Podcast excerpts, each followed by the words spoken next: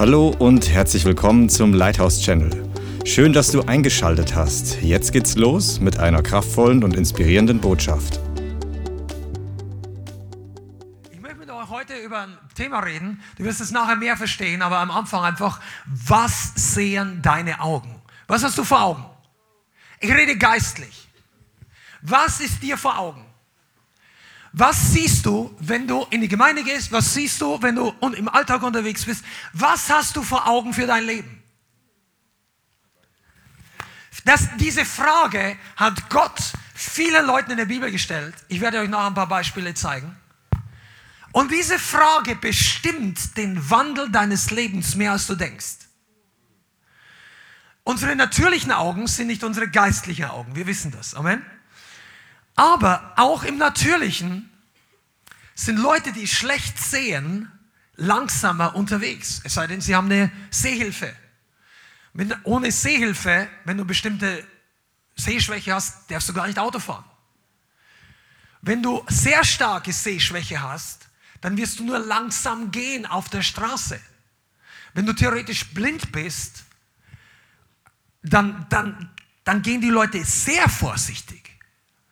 Und die, deine Geschwindigkeit und die Richtung, in der du dich bewegst als Christ, ist sehr stark davon abhängig, was du vor Augen hast.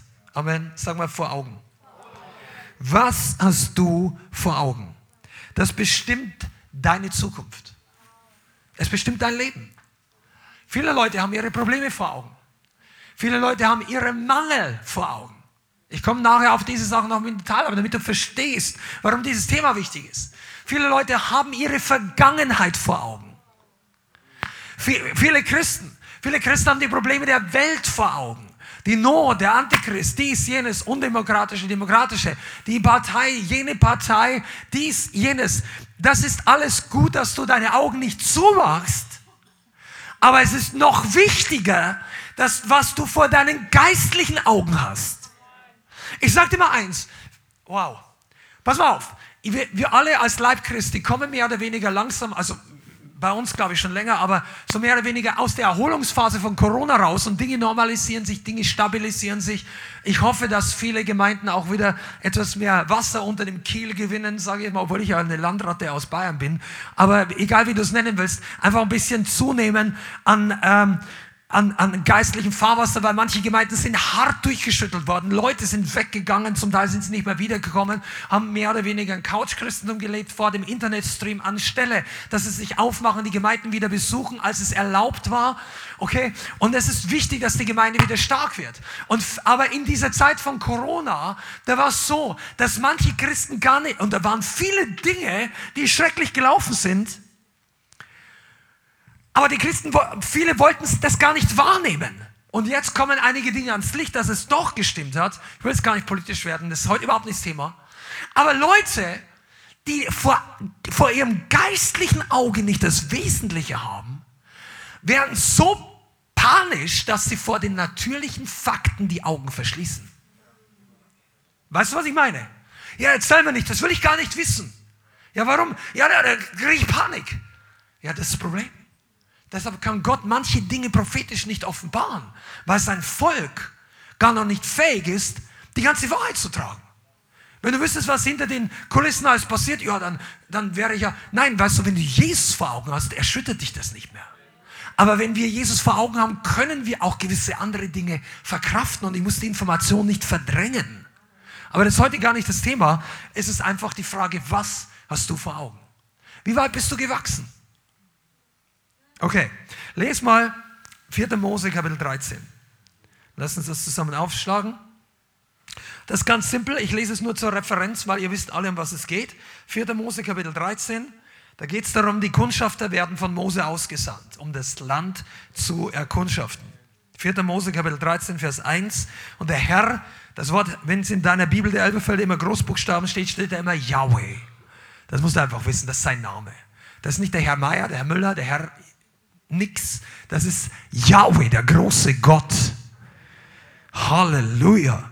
Und der Herr redete zu Mose und sprach, sende dir Männer aus und lass sie das Land Kanaan auskundschaften. Sag mal auskundschaften. Dass ich den Söhnen Israel gebe. Je einen Mann für den Stamm seiner Väter sollte er aussenden, jeder ein Fürst unter ihnen. Guck mal, das waren Leiter, das waren angesehene Leute. Das war nicht eine, hast du mal Zeit, dass du, hast du vier Wochen Zeit, geh mal weg da von den Schafen. Das waren die, die Fakes, die angesehensten, das waren die reifsten aus den Stämmen. Und Moses sandte sie aus der Wüste Paran nach dem Befehl des Herrn. Alle Männer, die Häupter der Söhne Israel waren. Das waren zwölf Männer für zwölf Stämme. Zwölf ist eine wunderbare Zahl. Die waren also vollständig. Amen. Aber ich will das jetzt ein bisschen abkürzen. Ihr wisst, was das zur Folge hatte. Zwölf Männer gingen in das perfekte Land. Aber ihre Reaktion war alles andere als perfekt. Weil sie haben nämlich gesagt, oh, das Land ist schwierig. Das war übrigens nicht das Erste, was sie gesehen haben. Die haben die Frucht des Landes gesehen. Und dann haben sie von der Frucht des Landes gepflückt. Sie nehmen ein paar Trauben mit. Und dann sind sie runtergegangen, als sie gedacht haben, gehen wir mal näher zu dieser, zu dieser Weinrebe. Und die denken sich, ich, ich glaube, ich spinne. Ich habe das vor, vor die 100 Meter entfernt gar nicht gesehen. Das Ding ist so riesig, das kann ich gar nicht tragen. Hey, Josa, komm mal rüber. Kaleb oder irgendein anderer trägt das Ding auf einer Stange, eine einzelne Weinrebe. Zwei Leute sind, zwei Männer. Das Ding war vielleicht 50, 60, 80 Kilo schwer, keine Ahnung. Sagst du, ja, gibt's nicht. Google mal danach. Es gibt wirklich Weinreben, die werden so groß. Also nicht überall und nicht mehr heute überall, aber die, es hat schon Fotografien davon gegeben. Das war keine, das sind keine Märchen. Das haben die dort gefunden. Genauso wie Gott es ihnen verheißen hat. Und als sie zurückkamen, sagen sie alle, alle, alle zwölf, es ist wirklich ein Land, das von Milch und Honig überfließt. Die haben gesehen, dass das Land gut war. An Frucht, gut an Frucht. Aber dann haben sie zehn von den zwölf eine komplett andere Story erzählt als die anderen beiden. Weil das Land war nämlich nicht ein Picknick. Das war nicht alles ausbereitet. Stehen ein paar Leute da, ach, wir haben lange auf euch gewartet, wir haben für euch alle Häuser gebaut. Wir haben die Bäume schon gepflanzt, die Felder, komm nur einfach rein, ich schenke sie dir heute. Das war nicht so. Das Land war besetzt von den Leuten, die damals dort gewohnt hatten. Und das waren übrigens Leute, die brutalste Verbrechen an ihren eigenen Kindern begangen haben. Nur mal, falls da Leute jetzt mal denken, ja Gott, das siehst du, der Altes Testament. Nein, diese Leute haben ihre Kinder verbrannt für ihre Götzen. Bei lebendigem Leib. Dass du weißt, warum Gott nicht pluralistisch ist und sagt, ja, Baal ist auch nicht schlecht. Ja, warum ist dieser, dieser, dieser Stahl, äh, Stier da drüben in Birmingham so ein großes Problem? Oder vor 3000 Jahren, ja, ist doch alles, lass doch die an den Ball glauben. Ja, das war's ja nicht. Sie haben ihre Kinder verbrannt für die Götzen. Und die Männer haben bei den Tempelhurerei ihre Frauen betrogen. Das war, das war keine Kleinigkeit. Und Gott sagt, du wirst nur Segen haben, wenn du der Wahrheit dienst. Dem einzigen Gott. Dem Weg der Wahrheit und dem Leben in Person. Im Alten Testament war er noch nicht sichtbar, aber Jesus war schon dabei, sagt die Bibel im Neuen Testament, als der Fels, der geistliche Fels, der mit den ganzen Israeliten durch die Wüste ging. Jesus war dabei. Du denkst, wo ist Jesus heute? Er ist hier. Und er wartet, dass du deinen Mund aufmachst. Mach deinen Mund weit auf, ich werde ihn füllen. Come on, das wird heute noch besser. Und dann gingen sie und haben einen schlechten Bericht. Die haben, vor Augen haben sie die Probleme gesehen. Die großen Leute, Riesen. Wir waren wie Heuschrecken in ihren Augen. Sollte man was sagen? Die Riesen haben anders über, die, über sie gedacht als sie selber. Die haben gesagt, das sind Riesen da. Gibt es Enakita. Enakita waren ein Teil eines Stammes, die besonders groß wurden. Ja, gut, die waren 2,50 Meter groß. Und Goliath, einer der größten von denen, der war 3,30 Meter groß. Also das ist die Maßeinheit, die die Bibel sagt. 6,5 Ellen. Das, eine Elle war zwischen 50 und 56 Zentimeter. Also so hier. Und das ist dann so 3,30 Meter, ja. Okay. Aber wenn du 200 Meter wegstehst, dann schaut der auch nicht so riesig aus. Was siehst du? Die haben die Riesen gesehen. Und später liest du, dass diese sogenannten Riesen über die anderen ganz anders gedacht haben. Weil als nämlich die, später, kommt nochmal, da gehen 40 Jahre vorbei, äh, Josa schickt nochmal Kundschafter los, zwei, die gehen nach Jericho, bleiben in dem Haus einer Hure, weil sich dort Fremde besser unauffällig verstecken können, wenn du nicht denkst, dass die da irgendwie zu irgendwelchen Geschäften reingegangen sind. Das war nicht so auffällig, dass fremde Leute in so ein Haus reingehen. Die haben sich dort versteckt und die Hure Rahab sagt zu ihnen, das Herz der Bewohner des Landes ist zerschmolzen, weil wir gehört haben, wie euer Gott das Schilfmeer ausgetrocknet hat. Das Meer, das war aber vor. Die Mehrteilung war vor der Kundschafter der Zwölf. Wisst ihr, was das bedeutet? Die Leute in dem Land hatten Angst vor denen. Und sie sagen, ah, hier kommen die Heuschrecken. Und die anderen sagen, oh, hier drüben kommen die, wo das Meer getan. Und die denken, oh, die sind alle Riesen. Weißt du, die haben einfach, die haben die anderen, die haben die Probleme gesehen, die haben den Teufel groß gemacht, die haben, und dann haben sie Negatives geredet. Und ihre Berufung hat sich überhaupt nicht erfüllt. Okay, das will ich jetzt mal hier abkürzen, weil heute geht es um was anderes. Wir müssen nicht über die zehn Leute reden, die sind schon lange ich persönlich glaube, dass sie nicht im Reich Gottes angekommen sind, weil Gott hat sie gestraft nachher.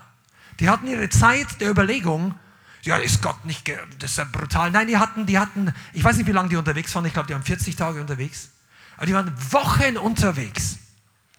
Die hatten Wochen Zeit, Buße zu tun. Weil die hatten zwei Prediger unter ihnen. Kaleb und Josua. Am ersten Tag, als sie runtergehen, sagen, wow, die Städte, sagt der einer, come on, du, wir müssen Moses sagen, das wird nichts. Dann geht Kaleb und Josef und den zwölf Leuten sagen, hey Freunde, habt ihr nicht gesehen, was passiert ist? Das Meer hat sich geteilt. Die Stadt ist kleiner als das Rote Meer. Habt ihr nicht gesehen, wie Feuer, Blitz, Feuerwagen, oder wie sagt man, eine Feuersäule vom Himmel kam, um die Ägypter zurückzudrängen. Das Heer Ägyptens war viel größer als diese Städte.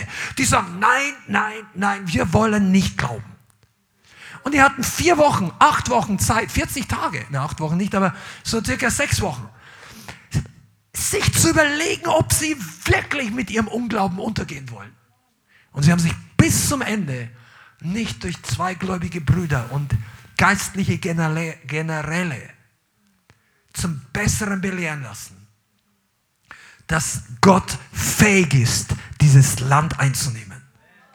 Und sie haben sich entschlossen, ihre subjektive, falsche Sicht einer Gemeinde, und die Bibel nennt sie Gemeinde, weiterzugeben, die vielleicht ein, zwei Millionen Menschen groß war.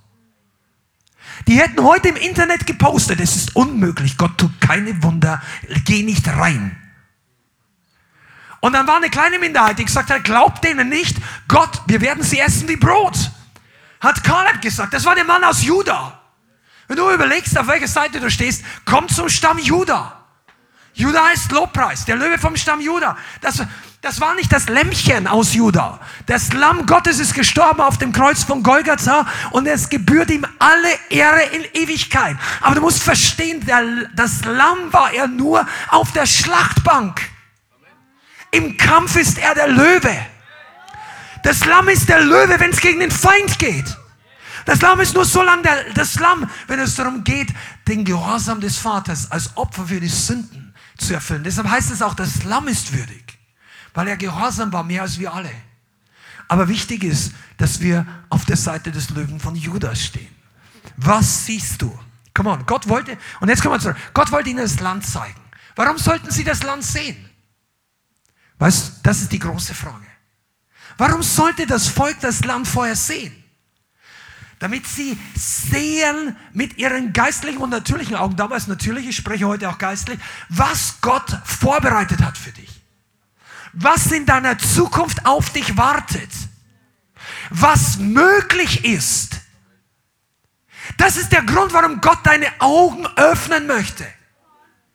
Damit du siehst, was möglich ist. Nicht nur, was schön wäre. Wir kommen gleich dazu. Das ist total wichtig. Gott will uns nicht blind haben, kurzsichtig, eingeengt bis unserem Leben in einer kleinen Besenkammer geistlich und so weiter. Und Herr, zieh mich hier oben raus als andere. Nein, er möchte dir Augen geben, um das Land zu sehen. Er möchte dir zeigen, du kommst vielleicht raus aus Süchten, aus Gebundenheiten, aus Minderwertigkeit, aus was auch immer. Und du denkst, ich, wer bin schon ich? Gott denkt nicht so über dich. Gott sieht dich mit einer geistlichen Rüstung. Er sieht dich mit einem weißen Brautkleid. Gott sieht dich als Held Davids, wenn du weitergehst im Geist. Er sieht dich als ein König, als ein Priester, als ein Sohn Gottes. Er sieht dich mit anderen Augen. Wie siehst du dich? Schau dich nicht den Spiegel und lass den Spiegel deine Sicht über dich definieren. Wir reden jetzt hier auch mit geistlichen Bildern, sondern schau in den Spiegel des Wortes Gottes. Schau das, was Gott über dich sagt.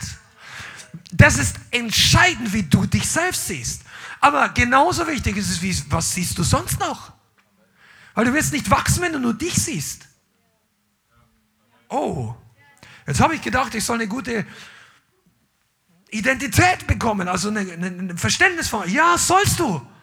Aber schau nicht einfach nur deine Identität an. Die Bibel sagt nicht, dass wir wachsen. Die Bibel sagt nicht, dass wir zunehmen, indem wir auf uns selbst schauen. Die Bibel sagt, wir werden verwandelt im Angesicht Jesu, wenn wir auf ihn schauen. Wer ist er? Ja, wer ist noch? Was ist er? Er ist das Wort. Der Sohn Gottes ist das Wort. Wenn du aufs Wort Gottes schaust, siehst du das, was du sehen sollst und noch viel mehr. Pass auf, du, der Gott wollte, dass du die Dimension, die Fülle, das Reichtum, das Erbe siehst, die Möglichkeiten.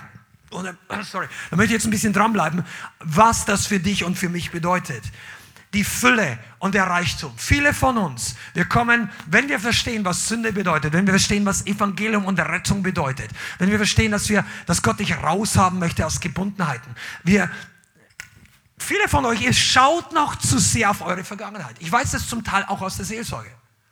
Du bist noch definiert, wie du in der Vergangenheit warst. Du siehst auf dein altes Leben oder auf dein Leben. Die Bibel sagt, mein Volk geht zugrunde aus Mangel an Erkenntnis. Wo keine Vision ist, verwildert das Volk. Das ist übrigens Sprüche 29, Vers 18. Du kannst es schon mal notieren, wir gehen auch noch mal kurz rein. Wenn du keine klare Sicht hast, wirst du nicht vorwärts gehen. Und du siehst vielleicht, was du früher warst. Und wie du dich siehst, bestimmt immer noch dein Vorwärtsgehen. Aber Gott hat größere Möglichkeiten. Komm on, ich gehe jetzt mal hier rein. Schande.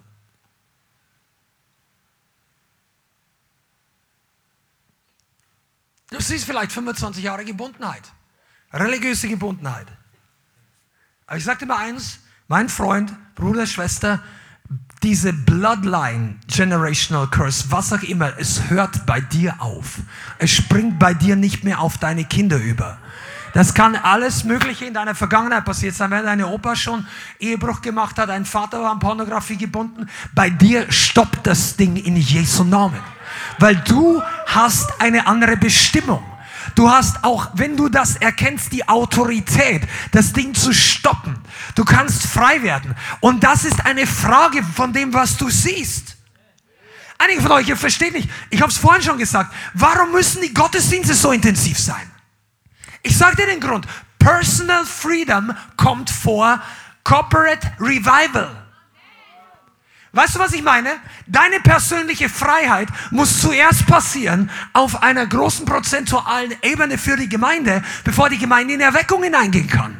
Wir können hier 24-7 beten und fasten und so weiter. Das wird was bringen. Aber es ist trotzdem so, dass Gebundenheiten gehen müssen, sonst brauchen wir gar nicht groß über Erweckung reden. Deshalb macht es überhaupt keinen Sinn, dass Leute, die einerseits für Erweckung beten oder glauben oder denken, sie haben was, und auf der anderen Seite dem Dienst der Befreiung massiv widerstehen. Das Volk Gottes braucht Freisetzung. Deine Freiheit ist der Schlüssel für deine Erweckung. Gott möchte dich freisetzen. Und das musst du auch sehen können mit deinen geistlichen Augen. Einige von euch, ihr habt, ihr seid Mitarbeiter für zwei, drei oder noch längere Jahre und ihr habt die letzten, ich weiß nicht, zwei Jahre kein einziges Mal nachgefragt für Seelsorge oder Befreiung. Glaubst du wirklich, dass du schon angekommen bist? Ich sage jetzt auch nicht, dass unser Terminkalender nur auf Termine wartet. Das ist nicht so. Aber manche von euch, ihr denkt ja nur weil du die, die erste Sache schon erledigt hast, heißt das noch nicht, dass du in deiner Freiheit schon drin bist. Das kann man übrigens von außen sehen. Leute, die frei sind, merken, wenn andere gebunden sind. Und ich sage nicht, dass hier einer sich mit anderen vergleichen soll, überhaupt nicht. Aber meistens merken das Leute, die durch Befreiung durchgegangen sind, sagen, hey, ich glaube, für dich ist auch noch mehr da. Amen. Personal Freedom. Deshalb sind unsere Gottesdienste so intensiv, weil die Werke der Finsternis konfrontiert werden müssen. Ich werde nicht müde, das zu sagen, weil vielleicht bist du hier relativ neu und denkst, warum, was machen die, so ein Reibach oder so ein Aufwand oder was auch immer. Ich sage, die, die, die Feinde des Evangeliums versuchen, dich ja zu hindern, hierher zu kommen. Die versuchen dich zu hindern, in eine, und das hat nichts mit uns zu tun, in eine feurige, geisterfüllte Gemeinde zu gehen. Äh, die möchten dich zu Hause festbinden. Und da geht, der, der Teufel, dem gehen nie die Ideen aus, was er dir für einen Grund gibt, dass du allein zu Hause für dich alleine bleibst. Dem fällt, er ist ein professioneller Adversity. Der weiß, was er bringen muss, damit die Leim, äh, der Haken für dich irgendwie, damit du versuchst anzubeißen. Aber er hat nicht mit der Gemeinde Jesu gerechnet, die mit dem Geist erfüllt ist. Come on, Jesus. Wir, wer die Kraft Gottes setzt der Löwe von Juda frei. Und ich möchte dich heute ermutigen, dich nicht einschüchtern zu lassen. Nicht von deinen Kritikern, nicht von den Leuten, die dich nicht verstehen, nicht, was auch immer. Gehe weiter. Bleibe am Feuer dran. Ich, das ist ein Add-on-Bonus. Der Feind hat kein Problem mit Christen, die einfach nur ihr Bekenntnis festhalten. Zumindest nicht in Deutschland in diesen Tagen. Weil der Bekenntnis alleine ist noch lange nicht das, was ihn äh, concerned, äh, Sorgen macht oder wie auch immer. Das Feuer, die Salbung, die Kraftwirkung, die Manifestation der Kraft ist das, was dem Feind Probleme macht. Deshalb wird er dieser Sache widerstehen. Aber was siehst du? Bist du ein Troublemaker für den Feind? Oder bist du Überlebenskünstler im Reich Gottes? Das brauchst du nicht mehr sein. Das war früher. Ja, von, vom 1. bis zum 19. hat das Geld gereicht, ab dann war ich Überlebenskünstler. Also das ist deine Vergangenheit. Der Herr hat was Besseres. Und nicht nur im Finanziellen. Ja, ich fühle mich so allein einsam. Der hat was Besseres für dich. Der hat was. Der hat auch einen Partner für dich. Aber solange der noch nicht offensichtlich da ist, gibt es keinen Grund, dich zu verhalten wie eine einsame Person. Du musst dich nicht fühlen danach. Wow, come on, wir, wir kommen in das Thema noch anders mal mehr. Ihr habt wahrscheinlich die Nachricht gelesen, gell? Pass mal auf, du wirst lernen, was es bedeutet, glücklich zu sein, on fire, in der Zwischenzeit Single, wenn du es bist, und zu einem Leuchtfeuer zu werden, wo die Gesegneten angezogen werden. Was hast du denn davon, wenn du 20 religiöse Partner anziehst? Weil die alle auf bestimmte Körperteile von dir schauen oder was auch immer. Was hast du davon? Die, du solltest so on fire sein, dass du die Leute anziehst, die das wollen. Und die, die das nicht wollen, die brauchst du auch gar nicht. Das sortiert die von Anfang an schon aus. Ich weiß nicht, wie viele Leute Smith Wigglesworth gedatet hätten. Kennst du den? Wenn du den nicht kennst, lese mal über den. Der Mann hat, ich glaube, 21 oder 23 Tote auferweckt mit Methoden, die ihn heute extrem kontrovers machen würden in dieser Zeit. Das ist ja nichts dagegen, was wir predigen, wenn du den mal erleben würdest. Der hat tote Leute steif, die, die, die Leichenstarre eingetreten, an die Wand gestellt, hat gebetet, dass sie auferstehen, sagt, werde wieder lebendig in Jesu Namen. Und der wurde nicht sofort lebendig, sondern voll um. Boom. Dann steht er auf und macht das Ganze nochmal. Und die Toten sind auferstanden bei ihm. So. Und erzähl mir nicht, dass jemand, er war ja schon verheiratet. Das hat, das hat bei ihm erst mit 50 angefangen. Also, du musst nicht 50 werden, bevor der Heilige Geist durch die Tote auferweckt. Aber wenn du 49 bist, denk nicht, dein Zug ist abgefahren. Oh, come on, Jesus. Hey, come on. Einige von euch denken, ich bin zu alt, bin noch nicht verheiratet, jetzt muss ich die restlichen 15 Jahre verbringen. Denk doch sowas nicht. Hast du eine Ahnung? Hast du mal von Derek Prince gelesen? Der turnt jetzt im Himmel wie ein frischer Junge. Der Mann, also, ich, ich muss mich zurückhalten, dass ich bei der Predigt hier bleibe. Was siehst du vor Augen? Was siehst du denn? Komm on, einige von euch, ihr seid Firestarters. Bist nicht berufen, geistlicher Feuerlöscher zu sein. Ich weiß, was ein Feuerlöscher ist, weil ich gelernt habe, ich war früher immer bei der Feuerwehr, das war vor meiner Zeit der Rettung. Und dann habe ich einfach keine Zeit mehr dafür gehabt. Ich fand es sehr interessant. Und damit, weil, du, weil einige Leute hier neu sind. Pass mal auf, man lernt bei der Feuerwehr, wie man Feuer löscht. Es gibt drei wichtige Punkte. Das Feuer hat eine Zündtemperatur, also eine Temperatur, Brandmaterial und Sauerstoff. Die drei Sachen sind notwendig, dass ein Feuer brennt, also normales Feuer. Ich rede nicht von chemischem Feuer, chemischen Brand, sondern einfach so das typische Feuer mit den Flammen, die du so kennst. Du brauchst eine Zündtemperatur, Brennmaterial und du brauchst Sauerstoff. Also wenn, wenn du das Wasser, was ihr aus dem Hydranten seht, was die Leute löschen, also zum Löschen benutzen, das ist um abzukühlen. Das ist nicht zum Ersticken, versteht ihr? Du gehst nicht drei Tonnen Wasser drauf, dass es erstickt wird, das Wasser läuft weg. Zum Ersticken benutzt man Schaum. Das benutzt man zum Teil auch am Flughafen, wenn Brände sind. Schaum erstickt, Wasser kühlt ab. Oder du entziehst dem ganzen Sauerstoff. Gibt auch Kleinbrände, wo du dann die Decke drüber wirfst. Die Decke würde brennen, aber die fängt nicht das Brennen an, weil vorher das Feuer erstickt ist. Das ist die Kunst, ein Feuer zu löschen. Und ich sage dir, der Teufel ist Spezialist darin. Wie man Feuer im Leben von Christen löscht. Die Zündtemperatur abkühlen. Wenn du nicht mehr heiß bist, du wirst nicht mehr brennen. Ja, langsam. Ja, früher war ich mal heißer. Ja, als ich so alt war wie du, da habe ich auch noch gebrannt. Jetzt bin ich ein bisschen nüchterner, sachlicher, erfahrener geworden. Das sagen Leute, die 20 Jahre später dann irgendwo drin sitzen, irgendwie ein, ein Zertifikat bekommen haben. Und jetzt läuft alles nach Plan seit 18 Jahren. Und das letzte Mal, sie ein Zeugnis hatten, auch schon acht Jahre her. Gott möchte, dass du brennst. Jemand, der brennt, Feuer ist nicht kontrollierbar. Also, du kannst zwar Grenzen ziehen, aber du kannst die Flamme nicht berechnen. Feuer ist ein chaotischer Aggregatzustand, die, der, der, also ein normales Feuer. Du kannst die Flamme physikalisch nicht berechnen, ob die jetzt so zündelt oder so, egal wie du, welche Parameter, die Flamme lässt sich nicht 100%, du kannst sagen, ja, aber es gibt eine, eine, eine Gasflamme, die immer dann so gerade rausschießt. Ja, aber wenn du genau hinschaust, mit dem Mikroskop, das ist nie, keine Sekunde der gleiche Verbrennungsvorgang. Wenn du anfangen möchtest, das Feuer zu kontrollieren, geht das Ding aus. Deshalb läuft der Gottesdienst so ab, wie er läuft. Deshalb stoßen sich religiöse Leute daran. Deshalb hören wir nicht auf, wenn sich religiöse Leute daran stoßen, weil eines wird nachgeben. Entweder die Religion bei den Leuten oder das Feuer. Das musst du verstehen, wenn du das Leid hier in die Gemeinde kommst. Es wird eine Sache nachgeben. Das ist in jeder Gemeinde so. Entweder die Religion oder das Feuer. Und deine Entscheidung, meine Entscheidung ist, was wir wollen. Ja, ich, ich habe nichts gegen das Feuer.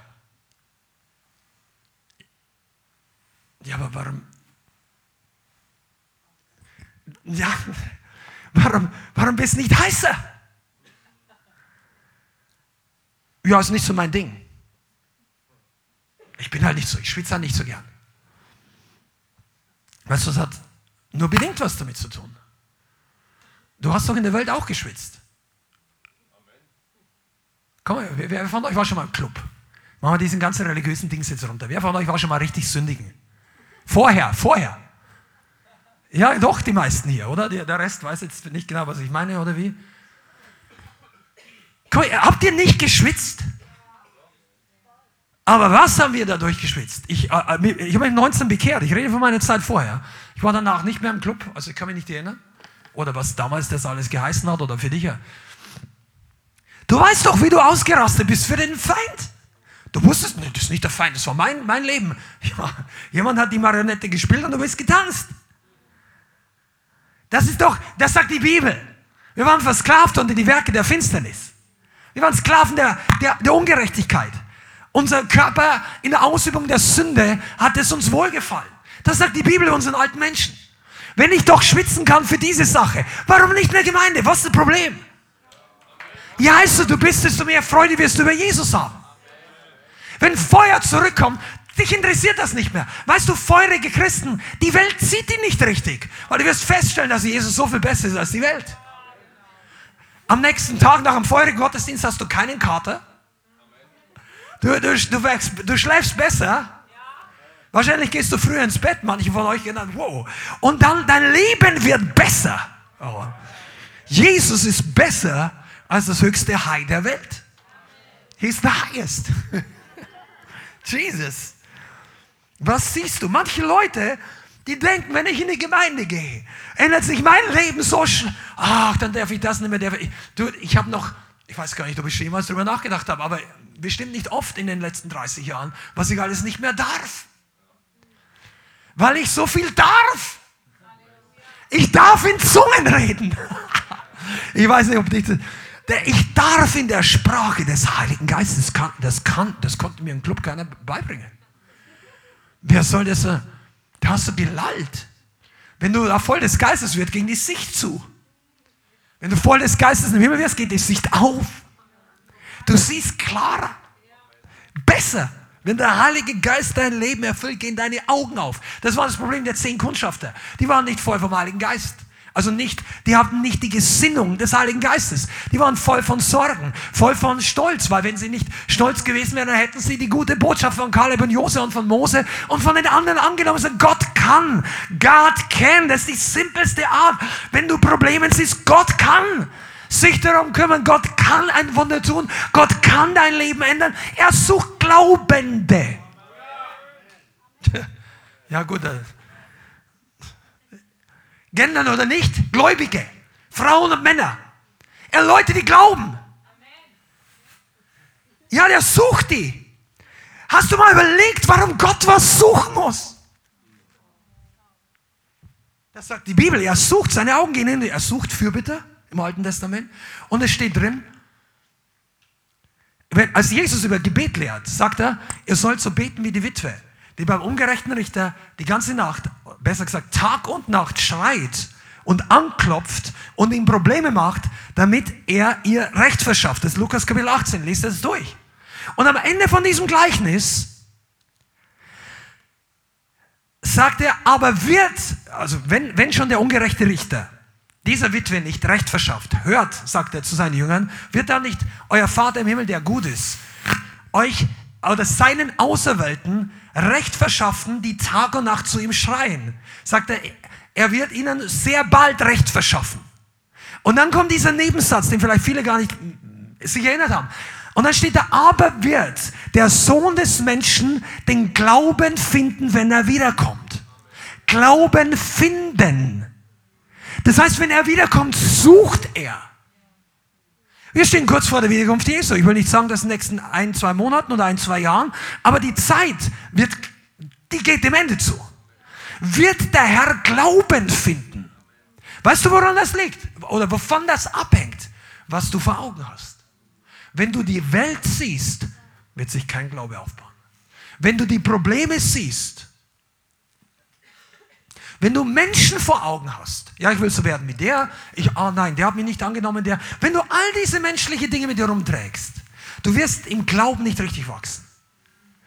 Wenn du aber den Herrn vor Augen hast, wenn du das Land sehen kannst, wenn Gott deine Augen öffnet, wenn Gott dich für größere Dinge, der, er möchte deine Augen öffnen, damit in deinem Herzen Glauben entsteht. Amen, bist du da? Jesus, Jesus. Okay, ich möchte jetzt ein geistliches Prinzip geben, weil wir reden das absichtlich. Der Herr hat zu mir gesprochen, das Land sehen. Die Gemeinde muss lernen für die nächsten Monate, das Land, was uns gehört, was geistlich, Deutschland, dein privates Leben, einfach sehen können. Okay? Aber du wirst das Land oder das nicht richtig sehen. Du wirst keine geistliche, echte Vision bekommen, wenn du nicht in die Position dafür kommst. Das bedeutet, hier unten wirst du keine großartige Sicht haben. Im Tal ist nicht der Ort, das Land zu sehen. Ja, der Bibel sagt im Psalm 23, er geht auch durch mich im finsteren Tal. Das heißt Tal der Finsternis. Ja, das heißt, er ist da auch da. Aber dort hast du einen persönlichen Sieg und Trost. Sein Stecken und dein Stab trösten dich. Aber zu Abraham sagt er und zu anderen, steig hinauf, ich will dir zeigen das Land. Du wirst das Land nicht erkennen können, wenn du in einer niedrigen geistlichen Position bist. Du wirst keine Vision für dein Leben bekommen, wenn du eine niedrige geistliche Position hast. Wenn du einfach nur für dich dahin lebst. Wenn du einfach nur religiöse Routine erfüllst. Wenn du einfach nur jeden Sonntag in den Gottesdienst kommst. Ich meine, das ist am Anfang super. Und zwar, aber der Herr hat ja mehr für dich. Der hat Wachstum, er hat Transformation, er hat Segen, er hat Veränderung er hat Buße, er hat Ausrüstung, er hat so viel Gutes. Aber wenn das alles für dich zu anstrengend ist, nein und so weiter, und wenn du das denkst, ich, ich habe so mein Tempo, du bleib, ist kein Vorwurf, dir wird hier normalerweise keinen Vorwurf machen, aber du wirst an einer niedrigen geistlichen Position stecken bleiben. Und dann wunderst du dich, dass andere Leute, Brüder, Schwestern, andere Gemeinden, was auch immer, Dinge sehen im Geist, die du nicht siehst. Weil du, weißt du warum? Weil du siehst bis zu deiner Wohnungstür. Du siehst die Probleme des Nachbarn. Du siehst das Rot auf deinem Konto vielleicht und das ist keine Verdammnis. Das kann eine Challenge sein. Aber Gott möchte dir mehr zeigen. Er möchte dir die Storehouses of Heaven zeigen. Weißt du, dass eigentlich für Gott noch nie ein Rot im Konto ein Problem war? Problem ist nur immer unser Glaube und dementsprechend auch unser Gehorsam. Weil wir sind zum Glaubensgehorsam befreit nicht zum Gesetzesgehorsam verpflichtet. Komm, das ist das Evangelium. Du bist befreit, im Glauben gehorsam sein zu können und zu wollen. Du sagst, ich muss nicht mehr geizig sein, der Herr hat mich gesegnet. Ja, aber da bleibt nichts übrig. Der Herr versorgt mich. Ich gebe. Plötzlich kommt es zurück. Und du denkst, Halleluja. Weißt du was? Geber haben eine andere geistliche Sicht wie Nehmer. Bist du da? Geber sehen die Ressourcen, die nachkommen. Sie vertrauen auf den Geber aller guten Gaben. Nehmer sehen ihren Mangel und sagen, ich brauche das, mir fehlt was. Geber sagen, ich gebe das, weil ich habe was. Komm mal, bist du da?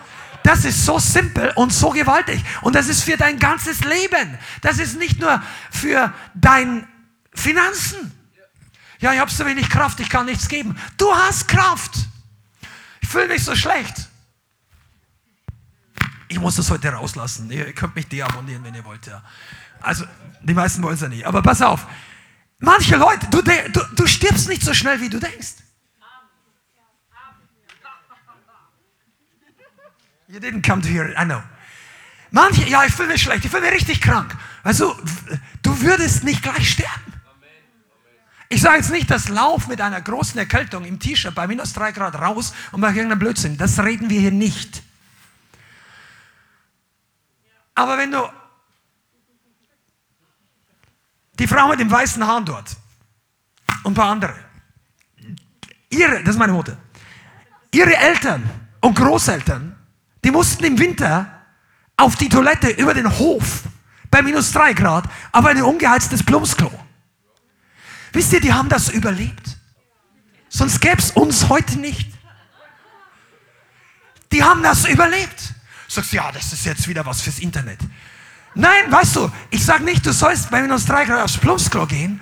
Ich sage nur, dass manche von uns so eine Vorstellung haben, dass uns gleich der Himmel oder diese, der, was auch, unser Leben in Stücke fällt, wenn unsere Bequemlichkeit nicht erfüllt wird, wenn wir es denken, wir brauchen es. Und Gott sagt noch nicht einmal, geh aufs Plumpsklo. Der sagt ja nicht, steh von deinem Sessel auf. Der gibt dir eine Chance, einen Akt des Glaubens zu tun. Danke. Einer hat es verstanden. Einen Akt des Glaubens an der Schwelle deiner Schwierigkeiten. Come on, das ist gut. Du möchtest, du, die Schwierigkeit ist deine rote Linie deiner bisherigen Erfahrung. Und du sagst, oh, drüber bin ich noch nie gegangen. Ich weiß nicht, was da kommt. Ich weiß nicht, ob ich da noch Kraft habe. Ich weiß nicht, ob ich das noch will. Ich weiß. Und der Heilige Geist sagt, komm on, der rechte Fuß vor, ein Fuß vor. Und dann denkst du, ich lebe noch. Ich fühle mich eigentlich gut. Wow! Heiliger Geist! Da hinten war es nicht so gesegnet wie hier. Hinter der Linie ist gesegnet. Oh. Hinter deiner Grenzlinie beginnt, der da beginnt das verheißene Land. Dein Land und die Leute sehen das nicht. Weißt du warum? Weil du siehst deine Probleme, deine Schwierigkeiten. Was hast du vor Augen? Die rote Linie. Mein Geld geht zu Ende, meine Kraft geht zu Ende. Ich habe schon Schnupfen im rechten Nasenloch. Der kommt, wenn ich zum Einsatz gehe, auch im linken. Sagt die Linie. Du siehst das Stoppschild des Teufels, anstelle zu verstehen, dass das für dich nicht gilt. Die Verkehrsregeln des Teufels im Geist gelten nicht für Kinder Gottes. Die Ampel steht auf grün. Keiner Feind kann deine Ampel auf Rot schalten, außer du siehst selber das Stoppauto. Und ich sage nicht, es geht ja nicht um Einsätze. Aber manche von euch, weißt du was? Die Krankheit wird dich verfolgen, bis du endlich mal den Tritt der Krankheit gibst und nicht immer dich von der Krankheit treten lässt. Ich rede jetzt bezüglich Einsätzen.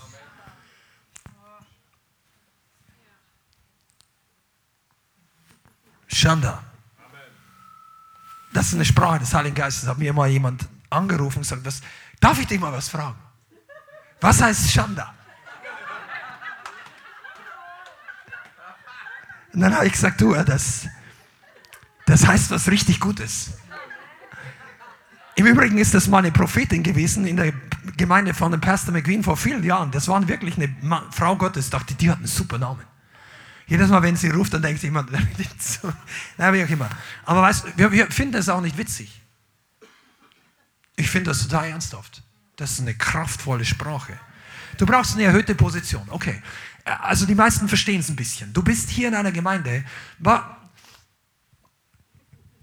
wo Adlerküken Flücke gemacht werden. Das ist Adlernest. Es gibt übrigens so einen schönen Film, ich weiß gar nicht, wie der heißt, aber so von Italiener ähm, mit dem Jungen, der irgendeinen Adler aufzieht und dann, das war der richtig cool gemacht, der ist ein paar Jahre alt, aber ich weiß nicht, wie er heißt. Die haben das so gut gefilmt, wie der Adler dann letztendlich das Fliegen lernt. Aber weißt du, ein Adler fühlt sich, die Adlermama oder die, die, die, die Adlereltern, die machen das Nest so schön weich mit, mit Daunenfedern und allem Möglichen, dass das Adlerküken da richtig gut hat. Und dann kommen auch diese mächtigen Adler und bringen da irgendwie Fisch oder Fleisch und die kriegen da das Frühstücksbuffet serviert jeden Tag. Die Adler, die, machen, die brauchen eigentlich in ihrem Adlernest nur so machen. Ah! Und dann kommt das Essen. Und einige von euch, ihr fühlt euch hier wohl, weil einfach das Essen so kommt. Und das ist total gut. Mach's dir bequem. Lass den Heiligen Geist deine Verletzungen heilen und friss und iss das Wort Gottes mit allem, was du kriegen kannst. Also iss. Ich habe das Wort benutzt, weil es zu einem Bild des Adlers passt. Ja? Jetzt pass mal auf. Aber dann kommt der Moment, wo die Flügel wachsen. Und die Flügel sind nicht nur die kleinen Flapsy-Dinger, sondern da kommen wirklich Power ran. Und die Federn verändern sich. Und das Federkleid wird nicht mehr so süß hell, sondern dunkel. Und das ist der Moment, wo du denkst, als ich reinkam, haben mich fünf Leute gefragt jedes Mal, wie es mir geht. Und äh, geht's dir gut? In it home, ja. Fünfmal, wie es mir geht. Und die haben gefragt, kann ich für dich beten? Und du warst so ein kleines Adlerküken wo du wirklich gewachsen durftest. Und dann bist du ein halbes Jahr da und du hast ge geistlich gegessen und du bist und du hast ein bisschen Wind gemacht und plötzlich fragen dich die Leute nicht mehr alle. Wie geht's dir? Sondern nur noch zwei. Und denkst, haben die jetzt keine Liebe mehr? Na, wenn du die Augen aufmachen würdest, würdest du sehen, die fragen die anderen Neuen die noch nicht so weit sind wie du. Weil hier gibt es nur eine bestimmte Anzahl von Leuten, von Mitarbeitern und es gibt viele Leute, die kommen, viele Leute, die Hilfe brauchen, was auch immer. Und du hast schon etwas stärkere Federn. Und Gott bereitet dich vor zu fliegen. Und jetzt bist du in der Gemeinde und du sitzt auf, auf Stühlen mit so dicken Schaumstoff. Und die Stühle sind so bequem. Und du denkst, ah, ich will gar nicht aufstehen zum Lobpreis. Aber dann stehst du immer wie Tom neben dir und der, wenn du einmal kurz machst, sagt, okay, ich gehe jetzt nicht in Deckung, ich stehe ja mit auf dem Gang hier. Ich will hier keine fangen aus Versehen. Also, weil die Leute einfach eifrig sind. Dann stellst du, du, du, du beginnst den Herrn zu preisen und so weiter. Und plötzlich kommt der Moment, wo du, wo, wo, wo du denkst, ach, so hat mich hier noch keiner angeredet. Ich treffe immer meine Entscheidungen selber. Ich möchte da, da, da, da, da. Und plötzlich denkst du, warum sollte ich das jetzt machen? Und das kleine Adlerküken stampft diesen kleinen Adlerfuß hin und denkt sich, nein, ich möchte jetzt was zu fressen. Und es kommt nichts. Aber von vorn kommt die Ansage, sag, stell dich mal hin und bete mal für dich selber. Weißt du, was dann plötzlich kommt? Da kommt so ein kleiner Flügelschlag von hinten und du purzelst aus dem Nest. Und dann denkst du, was, und du musst den, und plötzlich merkst du, ich komme, jetzt muss ich selber, selber, ja, du musst selber überwinden. Und du beginnst selber zu fliegen. Du beginnst die Flügel, die Gott dir hat wachsen lassen, selber zu benutzen. Das Gebet, das aus deinem Mund kommt, hat schon Power. Du brauchst nicht nur Seelsorge alleine, du brauchst deinen Mund öffnen, benutzt das Schwert des Geistes. Come on. Ist hier irgend Do I have a witness here, somebody? Come on, Daniel. Du bist stärker, als du denkst. Einige von euch, ihr könnt weiter fliegen. Aber ihr hüpft nur von einem Hüpf zum anderen. Ja, es ist, weißt du, du, einige von euch ist 2023 ist ja das prophetisch, für einige von euch wirklich fliegen zu lernen. Das heißt nicht, du musst wegfliegen irgendwo hin. Du benutzt deine eigenen Flügel, um Flughöhe zu gewinnen. Du brauchst nicht mehr oben am Adlerhorst, ja, da ist eine super Aussicht, oh, wir haben prophetische Aussicht hier. Jemand hat den Horst da oben hingebaut, du wurdest reingeboren und du freust dich an der Aussicht. Aber jemand muss dir das Essen bringen da oben. Aber wenn du fliegen kannst, beginnst du selber Abenteuer mit Gott zu erleben. Come on, ist das für irgendjemand von euch hier? Gott Wisst ihr eigentlich, dass Adler einer der schärfsten Augen haben in Tierwelt, Tierreich? Die sehen eine Maus noch aus 300 Metern. Eine Maus. Manche sehen den Wald vor lauter Bäume nicht als Christ. Aber der Adler unterscheidet die kleinsten Sachen. Will ich die Maus oder nicht? Er sagt, nein, heute nicht. Und du weißt noch nicht mal genau, will ich das, will ich das nicht? Oh Gott, öffne meine Augen. Weißt du was? Du bist eigentlich ein Adler. Steig aus der religiösen Bequemlichkeitszone aus und beginne zu fliegen und der Herr wird deine Augen schärfen. Du musst hochsteigen. Der Adler Horst war so hoch, weil andere ihn dort oben gebaut haben. Du musst deine geistliche Flughöhe selber erreichen. Du kannst nicht nur aus der Offenbarung von anderen leben. Du, das ist jetzt ein Wichtiges Teaching. Besonders wenn du die Gemeinde interessant findest und sagst, eigentlich finde ich das hier gut, ich möchte hier kommen und ich möchte bleiben und ich möchte mitarbeiten. Wunderbar. Aber ich sag dir, das kommt der Moment, wo du die Vision, die Sicht für dich selber entwickeln musst. Wo und wie ist mein Platz? Was kann ich sehen für mein Leben? Was kann ich sehen, dass Gott durch mich in diesem Ganzen tut? Welche geistliche Sicht entwickle ich? Du kannst nicht nur durch die Vision des Pastors, der mit, was auch immer, des Hauskreisleiters leben. Du brauchst eine Sicht für dich. Was ist dein Land? Innerhalb dieses Momentum einer feurigen Ortsgemeinde. Und der Herr will dir die Augen öffnen. Aber es passiert nicht von dort unten. Lerne zu fliegen. Ja, ich bin halt so träge. Ja, schmeiß das raus, das ist nicht ein neuer Mensch. Du hast noch nie eine träge Fledermaus gesehen, die geflogen ist. Fledermaus ist sowieso nicht unsere Gattung. Aber ein Adler, der träge ist, hebt auch nicht wirklich ab. Die ersten paar Flügelschläge des Adlers sind die anstrengendsten. Oh, komm. Ich, könnte, ich komme in eine ganz andere Predigt, vielleicht müssen es einige von euch hören. Adler, die am Grund sitzen, also am Boden, on the ground, die haben eigentlich den anstrengendsten Weg vor sich. Weil, die, weil Adler ist schwer und er ist groß und er hat große Flügel. Adler ist kein Kolibri. Kolibri schlägt 30, 60, 70 Mal pro Sekunde. Das hört sich an wie eine Hummel. So schnell schlagen die Flügel. Kolibris brauchen extrem viel Energie, für, also im Vergleich zu ihrem Körpergewicht, für, für das Fliegen. Die müssen mehrfach pro Tag ihr eigenes Körpergewicht fressen, soweit ich weiß, um das überhaupt aufrechterhalten zu können. Ein Adler nicht. Adler ist, er lässt sich von der Thermik treiben. Aber unten am Boden ist keine Thermik. Unten am Boden siehst du dein Land nicht. Unten am Boden werden deine Augen vom Staub der Welt verschmutzt. Unten am Boden ist nicht deine Berufung. Komm höher. Ja, wie komme ich denn höher? Gut, dass du fragst. Michael Kapitel 4. Komm mal, schlag's auf, Autor. Michael Kapitel 4, Vers 1. Und es wird geschehen am Tag, am Ende der Tage. Da wird der Berg des Hauses Jahwes feststehen. Oh, I got lost here. Auf dem Gipfel der Berge erhaben sein über die Hügel. Und Völker, das Wort heißt Nationen, da sind die Deutschen auch dabei und überall, wo, wo auch immer hierher kommen, hier sind einige andere. Völker werden zu ihm strömen und viele Nationen werden hingehen und sagen, und jetzt hör genau zu, kommt, lasst uns hinaufziehen zum Berg Jahwes und zum Haus des Gottes Jakobs. Betonung auf hinaufziehen. Eine andere Übersetzung heißt, come let us go up to the mountain. Zum Berg hinaufgehen, okay? Was wird dort sein? Und er wird uns belehren aus seinen Wegen. Und wir wollen, wir wollen, oh, wir wollen wandeln auf seinen Pfaden. Denn von Zion, sag mal Zion, von Zion wird ausgehen das Gesetz und das Wort des Herrn von Jerusalem.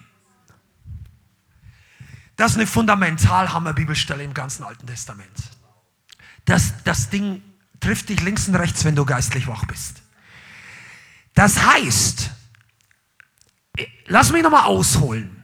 Wir waren beim Bild des verheißenen Landes. Josua hat sie letztendlich ins verheißene Land geführt. Wo kamen sie? Von welcher Seite ins verheißene Land? Ja, von Osten im Tal des Jordan, in der Gegend von Jericho oder ein bisschen südlich, nördlich. Sie kamen an einem ganz tiefen Ort. Der Jordan ist sehr tief. Der ist am Ende, wenn ins Tote Meer einfließt, und das nicht weit weg, je nachdem, wie damals groß Tote Meer damals war, weiß man nicht, oder ich weiß es jetzt heute nicht, aber das ist dort unten 300 oder 400 Meter unter dem Meeresspiegel. Okay? Wenn du ins verheißene Land kommst, stehst du nicht auf dem Berg. Du gehst an einen, also damals die Bibel, die gingen an einen sehr niedrigen Ort rein. Jetzt Jerusalem ist nicht am Rande des verheißenen Landes. Jerusalem ist ungefähr 800, 900 Meter über dem Meeresspiegel. Von dem Ort, wo du reingehst ins verheißene Land bis zu Jerusalem, musst du eine Bergwanderung machen. Zwar nicht steil, weil 20, Meter, äh, 20 Kilometer oder 25 lang von dem Ort damals, aber es geht rauf, rauf, rauf. 1200, 1300 Höhenmeter oder noch mehr. Hoch. Dort war der Ort, wo Gott wohnen wollte. Jeru Zion. Die Bibel sagt, der Herr liebt die Tore und die, die, die Schönheit Zions mehr als alle anderen Orte in Israel. Er will auf dem Berg wohnen. Wofür steht Zion? Ort der Kraft, des Königs, Ort des großen Königs, Ort der Weissagung, Ort der prophetischen Offenbarung, Ort des Gerichts, Ort der Anbetung. Zion ist eine mannigfältige, bildhafte und geistliche, es ist ein Wunder. Wenn, ich, wenn du in der Bibel Zion liest, dann möchte der Heilige Geist sehr oft zu uns über diesen geistlichen Ort sprechen. Und dort wird das Wort des Herrn ausgehen von Jerusalem. Deine Augen werden in Zion geöffnet. Nicht auf deiner Couch, nicht beim Deichmann beim Schuhe kaufen, im Normalfall. Deine Augen werden in der Gegenwart Gottes geöffnet. Deine Augen werden dort geöffnet, wo der König herrscht. Dort, wo da, seid ihr da? Also begeistert es nur mich? Zion ist die Offenbarung der neutestamentlichen Gemeinde hoch 10. Du musst wissen, was mit Zion zu tun hat. Und der Weg nach Zion hinauf war nach oben. Und deshalb ist wichtig, um geistlich Überblick zu kriegen, darfst du nicht beim Jordan stecken bleiben. Der Jordan steht für Tod, also für Taufe. Taufe Jesu, Taufe Johannes des Täufers, für Buße, für Hineingehen ins verheißene Land. Die ersten Schritte im Glauben tun. Du musst lernen, aufzusteigen, hinaufzugehen, höher, Schritt für Schritt, Woche für Woche, Monat für Monat dranbleiben. Und dann wirst du geistlich höher kommen und deine Augen werden aufgehen. Du wirst in Zion Dinge sehen, die du am Jordan niemals gesehen hast. Du wirst in Zion das Land sehen, das Gott für dich vorbereitet hat. Du wirst in Zion nicht mehr reden wie die zehn Kundschafter, die Unglauben geredet haben. Wenn du auf Zion hinaufgegangen bist, wirst du von einem Adlerküken zu einem reifen Adler, weil du läufst in deiner eigenen Willen. Vielleicht haben dich deine geistlichen Eltern hochgebetet früher. Hoch im Geist geboren, sagen, komm, komm mit. Du weißt gar nicht, warum du. Und die haben gebetet, dass du nicht mehr in die gleichen Sünden reinfällst. Jetzt ist die Zeit, dass du deine Flügel auf. Du musst selber gehen. Niemand kann auf Zion für jemand anders steigen. Wisst ihr, was das bedeutet? Du musst selber in die Gemeinde erscheinen. Ja, ist die, die Gemeinde ist doch auch bei mir zu Hause. Vielleicht ist Zion dort. Ist der Ort der Offenbarung, ist der Ort der Herrlichkeit, ist der Ort der Herrschaft des Königs. Ich sage nicht, dass Jesus nicht überall sein kann, aber der König ist nicht überall manifestiert. Die Anbetung ist nicht überall auch. Darum, darum gehen wir in diese Anbetung als Gemeinde so rein, nicht weil wir Musik so gern mögen, auch, das ist eine Nebensache. Ich bin in meinem Leben schon mindestens ein oder zwei Mal getestet worden, ich das ganze Ding nicht komplett aufhöre. Das ist schon Jahre zurück, aber ich musste das, das musste bei mir auch auf dem Altar sterben. Aber weißt du, Worship bringt dich auf Zion.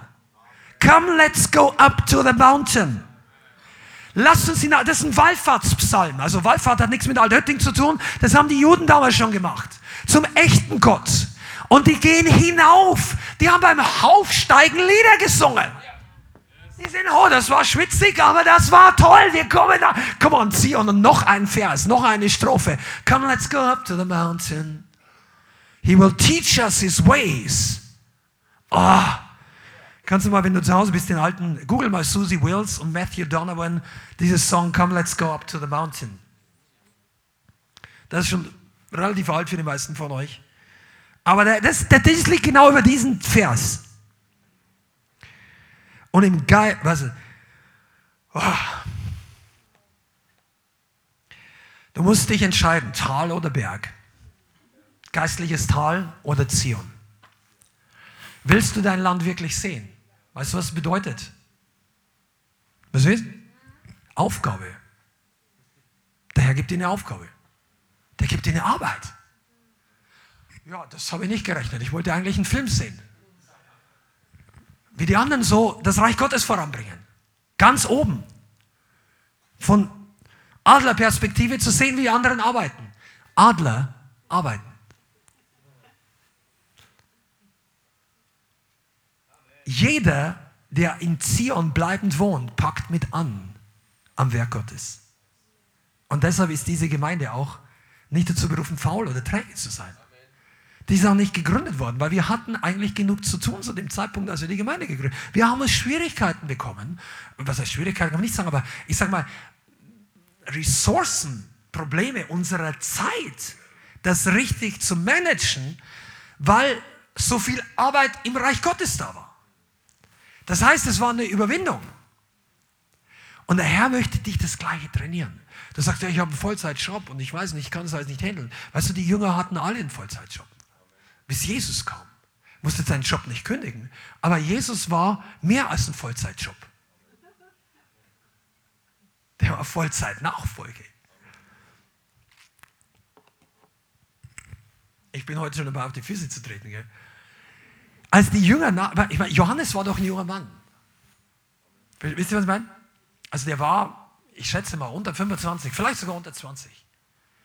Also der hatte die Blüte seines Lebens noch vor sich. Vielleicht war Petrus ein bisschen älter, aber Johannes hatte am längsten gelebt. Sein Evangelium ist sehr, oder vor allem die Offenbarung des Johannes, sehr spät geschrieben. Und man geht davon aus, dass sie 90 nach Christus irgendwie, also sagen wir mal, der, wenn, der, wenn der 80, 90 Jahre alt geworden ist, dann war der maximal 15 bis 20, als er Jesus begegnet ist. Versteht ihr, was ich meine? Also, vielleicht hatte der auch irgendwie eine schöne Israelitin gefunden, als er mit Jesus so am, am Dienen war. Und die wohnt halt einfach in Tiberias. Und denkt sich, boah, die glaubt auch an Jesus. Oh, jetzt ist still hier. Und dann geht aber Jesus weiter. Und dann musste ich entscheiden. Gehe ich jetzt mit Jesus? Und weißt du was? Der hat die Entscheidung getroffen, mit Jesus zu gehen. Und dann später hat er wahrscheinlich auch geheiratet. Da sagst du, das weißt du nicht. Das weiß ich wirklich nicht sicher, aber es gibt einen Hinweis darauf. Weil Paulus sagt, Paulus war ja ehelos. Der schreibt auch einige in seinen Briefen drüber. Aber er schreibt auch, haben wir, wir nicht auch das Recht, eine Schwester als Frau mitzunehmen, wie die anderen Apostel? Und er bezieht sich in erster Linie auf die jüdischen Apostel oder auf die, die eben nicht auf Missionsreise unterwegs sind. Also vermutlich, also die Mehrheit der Apostel scheint da auch Frauen so gehabt zu haben. Das heißt, später kam der Segen. Mensch, das ist you're hard to preach, wenn es um dieses Thema geht. Nein, ist nicht wahr. Ist, Halleluja. Pass mal auf. Wenn du das sehen kannst, du wirst deine Zeit nicht verstehen. Du wirst nicht, du wirst nicht entmutigt sein. Weißt du warum? Weil in deiner Zukunft wartet so viel Gutes. Und es wartet das Richtige. Komm, okay, du musst hochsteigen. In Zion wirst du das sehen. Was sollen wir denn sehen? Wir sollen sehen, du sollst sehen, was Gott mit dir vorhat, was Gott tun kann, welche Größe an Ressourcen für dich da sind. Weil so Ressourcen sind oftmals für, für Christen, die willig und feurig sind, Zeit, Geld, was auch immer. Ähm, ja, ich kann nicht so viel mich bewegen, ich würde gern das, jenes. Also Gott hat größere Ressourcen. Aber wir sehen manchmal so klein. Wir denken manchmal so klein. Warum möchte Gott uns das Land zeigen? Der entscheidende Punkt, ich komme zum letzten größeren Punkt, ist, dass wir Glauben entwickeln für das, was Gott tun möchte.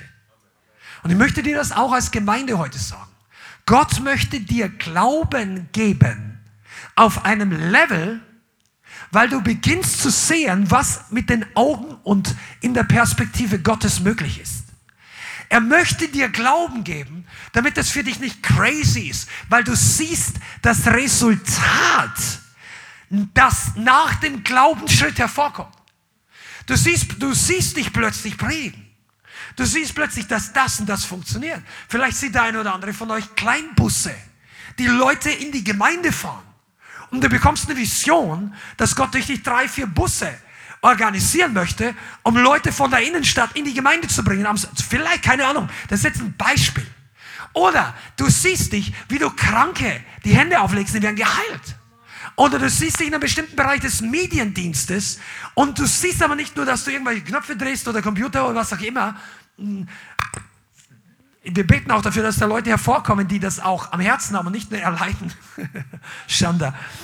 Aber weißt du, und plötzlich siehst du, dass das Zehntausende von Leuten erreicht. Und vielleicht zeigt der Heilige Geist dir, wie du früher Leute erreicht hast. Kleingruppe, noch eine Kleingruppe, hast vielleicht 30 Leute im Jahr erreicht, mit den Einsätzen vielleicht 300, wenn es hochkommt über deine Gespräche. Und plötzlich hast du 30.000 Mal das Video geteilt. Verstehst du, was ich meine? Kannst du sehen, was Gott in diesen Tagen tut? kannst du sehen, wie du hier reinkommst und du verlierst deine Ketten, weil du in den letzten zwei Wochen schlecht geschlafen hast. Kannst du sehen, dass deine Kinder nicht den Weg weitergehen, den sie bisher eingeschlagen haben, sondern umkehren. Kannst du sehen, wie dein Ehepartner zurück zum Herrn findet oder deine Familie. Die meisten Leute können das nicht sehen im Geist. Und wenn du lernst, deine Augen von Gott öffnen zu lassen, dann wirst du in eine komplett andere Dimension kommen. Du wirst nicht mehr straucheln. Du wirst nicht mehr die ganze Zeit denken, ja, muss ich das, will ich das? Ach nein. Nein, du sagst, hey, wo ist der Nächste? Wo kann ich anpacken? Der Herr gibt mir Fähigkeit. Er wollte, dass Abraham das Land sieht.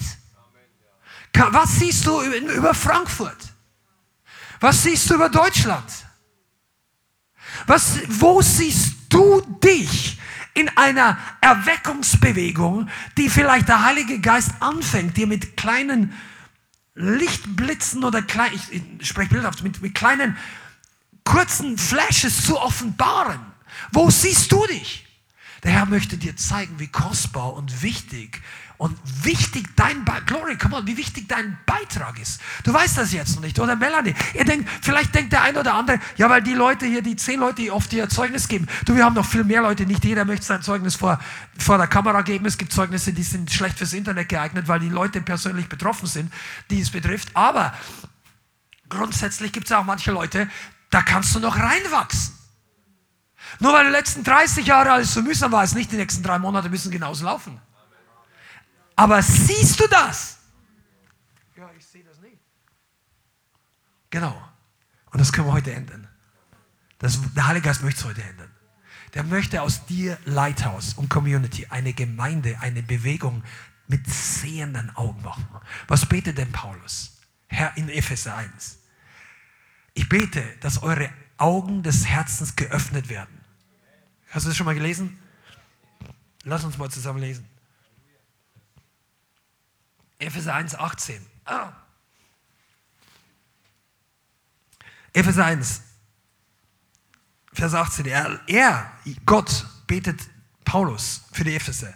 Er erleuchtet die Augen eures Herzens, damit ihr wisst, was die Hoffnung seiner Berufung, was der Reichtum der Herrlichkeit seines Erbes in den Heiligen und was die überragende Größe seiner Kraft an oder in uns, den Glaubenden ist, nach der Wirksamkeit der Macht seiner Stärke.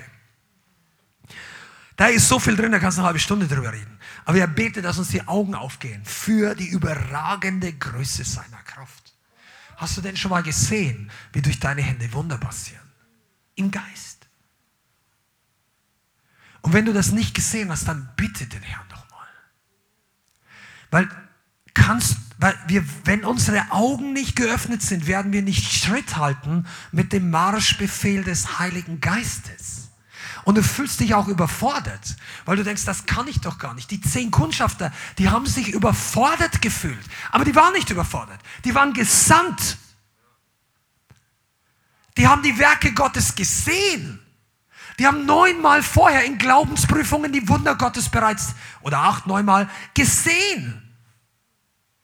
Die haben die Götzen Ägyptens fallen gesehen. Einige von euch habt viel gesehen, aber du brauchst noch eine Vision für dein eigenes Leben. Und vielleicht manche von euch nicht mehr nur für dein Leben, weil manche drehen sich ja nur um sich selber und sagen, wo geht's mir? Wie komme ich vorwärts? Wie komme ich mit meinen Diensten so? Für manche von euch ist es einfach, wo ist dein Platz in dem Kooperativen, in, dem, in, de, in der Community, wo du mit anpackst, um göttliche Frucht zu bringen? Und in einem Jahr wirst du wachsen und du wirst weiterkommen. Und dein Wort wird zunehmen, dein Segen wird zunehmen. Die Leute werden von dir hören wollen. Du wirst aufsteigen und du wirst nicht mehr von deiner, was weiß ich, von, von Attacken des Alltags runtergezogen werden. Oh. Die Augen des Herzens. Ich bleibe noch ein bisschen bei dem Come, let's go up to the mountain. Ich glaube, dass diese Gemeinde, wenn mehr Gemeinde vor Corona den Berg bleibend oben besucht hätten, dann wäre sie durch dieses Ding nicht so massiv im Christentum manche abgestürzt. Weil wenn du im Geist mit Jesus eins bist, dann wird Angst dein Leben nicht erfüllen. Aber auch nicht diese menschliche Begrenzung. Wisst ihr, dass all diese Helden des Glaubens im Alten Testament und im Neuen Testament, wer fällt dir da ein? David, Josef, Josua, äh, die, die, die Könige, die Siegerungen hatten, die Propheten, die überwunden haben. Wisst ihr, jeder Mann, jede Frau des Glaubens, jeder Mann, zu dem Gott redet, der hat irgendwo diese Grenze in seinem Inneren, wo sagt, danach wird es risky. Und danach beginnt das Land, wo ich bisher noch nicht gewesen bin. Im Neuen Testament ist es die Bordkante vom Boot, wo Petrus als einziger rausgetreten ist. Irgendwo ist die Grenze der Sicherheit, auch für dich. Und wenn du dich auf Menschen verlässt oder auf deine eigenen Wünsche oder dass du plan dein Leben nicht A bis Z durch, mach Pläne. Ohne Pläne ist schlecht. Aber ordne alles Gott unter und sei bereit, auch ins Unbekannte zu treten. Rechne mit dem Wunder Gottes. Rechne nicht nur mit dem Attacken des Teufels. Come on, Preachers. Rech Fürbitter. Du musst nicht nur sehen, wo der nächste Isabel und Leviathan Spirit ist, obwohl das okay ist. Du musst sehen, wo ist Jesus on the move. Es ist gut im Geist den Feind zu unterscheiden, aber es ist wichtiger, auf dem Berg oben zu stehen. Oben bist du erstmal mit Jesus beschäftigt, dem König. Und ich sag dir mal eins, vielleicht ist es eine Change of Culture für Fürbitte. Wenn du auf Zion lang genug den Herrn preist und hier erstmal das Reich Gottes programmierst, plötzlich denkst du, wo war nochmal der Feind? Ich sage nicht, manchmal ist es wirklich so in der Nacht, dass wirklich der Feind attackiert und wir widerstehen. Und einige müssen das lernen. Du kannst auch nicht nur lächelnd widerstehen. Irgendwann musst du den Ellbogen aufstehen und sagen, Teufel, bis hier und nicht weiter. Hier beginnt mein Leben, mein Land, mein Eigentum. Und du, du, du teilst mit jedem Menschen, aber mit dem Teufel sollst du dein Erbe nicht teilen. Der gibt es dir nicht mehr zurück, der hat nichts davon, der braucht das nicht. It's not his business. Wörtlich, sein Business ist zu töten, zu sterben, äh, also zu verderben und, und zu vernichten. Wer versucht nicht diplomatisch mit dem Feind zu sein. Und mit dem Werken des Teufels auch nicht. Ja, yeah, thank you. Halleluja. Der Heilige Geist ist hier, um die Kultur der Gemeinde zu verändern. Von eingeschüchterten Leuten, die darauf warten, dass sie einen Befehl bekommen, zu dienen, zu Leuten, die in den Startlöchern sitzen und sagen, wo ist das Stoppschild? Ich bin jetzt vorwärts unterwegs. Und es gibt manchmal Momente, wo du im Gemeindekontext sagst, ja, du noch nicht und das ja. Aber weißt du, da draußen warten 80 Millionen Leute auf das Evangelium. Vielleicht mehr. Wie Reinhard gesagt hat, jede Straßenecke ist ein Pulpit, ein, eine Kanzel zum Predigen. Du brauchst nicht das Mikrofon der Gemeinde, das kriegst du auch noch früh genug, aber du brauchst Kühlheit. Wow. I'm fired up here, man and woman. Der Heilige Geist möchte dich in den Orbit deiner Umlaufbahn schießen und er möchte dich zu dem machen, der Jesus umkreist und dort oben hast du eine perfekte Aussicht. Glaub mir es. Oben ist die Sicht am schönsten. Ich glaube, ich werde jetzt nicht mehr weitermachen. Wir werden jetzt umkehren von Unglauben. Wir werden Unglauben, äh, also umkehren von dem Unglauben, weil wir so eine Brille aufhaben. Manche, vielleicht du nicht. Sicher du nicht. Dich betrifft es nicht. Aber für all die, die es betrifft, die Brille abzunehmen und zu wissen, wo der Segen der Demut liegt, sich verändern zu wollen. Wisst ihr, das ist der Schlüssel für 2023. Ob dieses Jahr das Beste deines Lebens wird, was sehr häufig bei uns in der Gemeinde passiert, dass, dass jedes Jahr nochmal eins draufkommt, aber das entscheiden wir, ob wir den nächsten Schritt der Demut gehen und sagen, Herr, bisher hast du uns von hinten geschoben als Gemeinde und jetzt sind wir bereit, einen Schritt des Glaubens zu gehen. Und jetzt bin ich bereit, mit dir Abenteuer zu erleben. Vielleicht heißt es für einige von euch, die hier seid, jetzt bin ich bereit, dass ich nicht mehr wehre, aus dem Nest gestoßen zu werden, sondern ich beginne zu fliegen. Und der Heilige Geist wird dich hochtragen. Und dann denkst du nicht mehr darüber nach, was habe ich alles verloren und wie mache ich alles nicht, sondern denkst plötzlich nach, Mensch, ich habe noch nie in meinem Leben so klar gesehen, ich bin Jesus näher und hier bekehren sich die Leute und die Person ist befreit und geheilt worden und dann wird deine, dein Horizont ein ganz anderes sein. Ihr dürft das wirklich lernen. Ich glaube, dass Gott uns heute zuruft. Es ist Zeit, die alten Federn abzuschütteln. Es ist Zeit, das Zeug, was du bist das nicht mehr. Du bist nicht mehr ein kleines Küken. Für einige von euch. Du bist nicht mehr so schwach. Du bist nicht mehr so unbedeutend. Gott möchte dich gebrauchen. Aber er kann das nicht, wenn du ihm Grenzen setzt. Und das machen wir immer dann, wenn wir zu wenig sehen. Lass uns aufstehen und zusammen beten.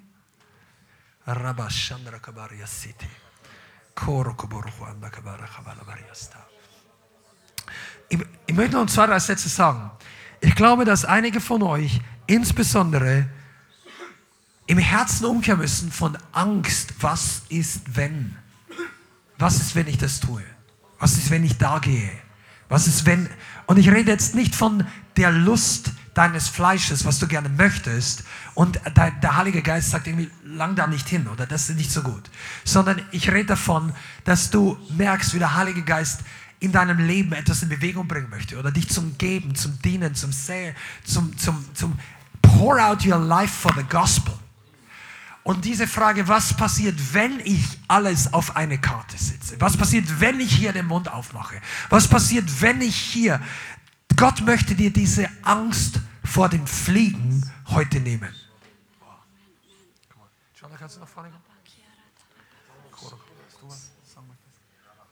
Okay. Oh, Halleluja. Vater, ich, ich bitte dich, dass du uns einfach die Augen öffnest.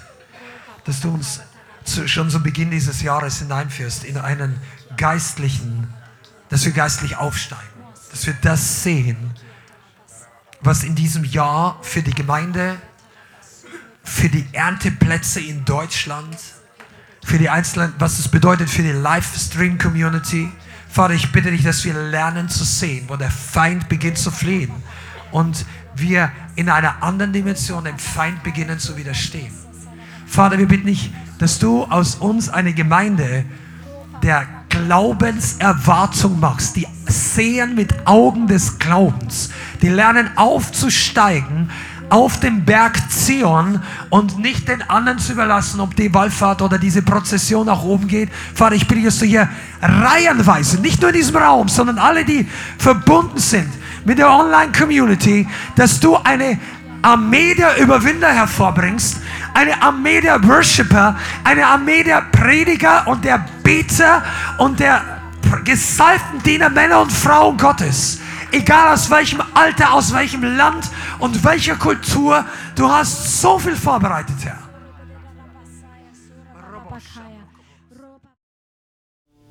Vielen Dank fürs Zuhören. Wir hoffen, die Botschaft hat dich inspiriert und weitergebracht.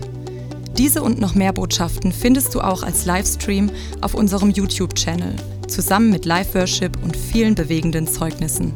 Wir würden uns freuen, wenn du auch mal in unserem Gottesdienst vorbeischaust. Alle Infos dazu findest du auf unserer Webseite, auf Facebook oder Instagram. Links dazu findest du in der Beschreibung.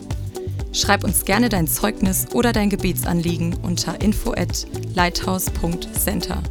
Tschüss und bis zum nächsten Mal.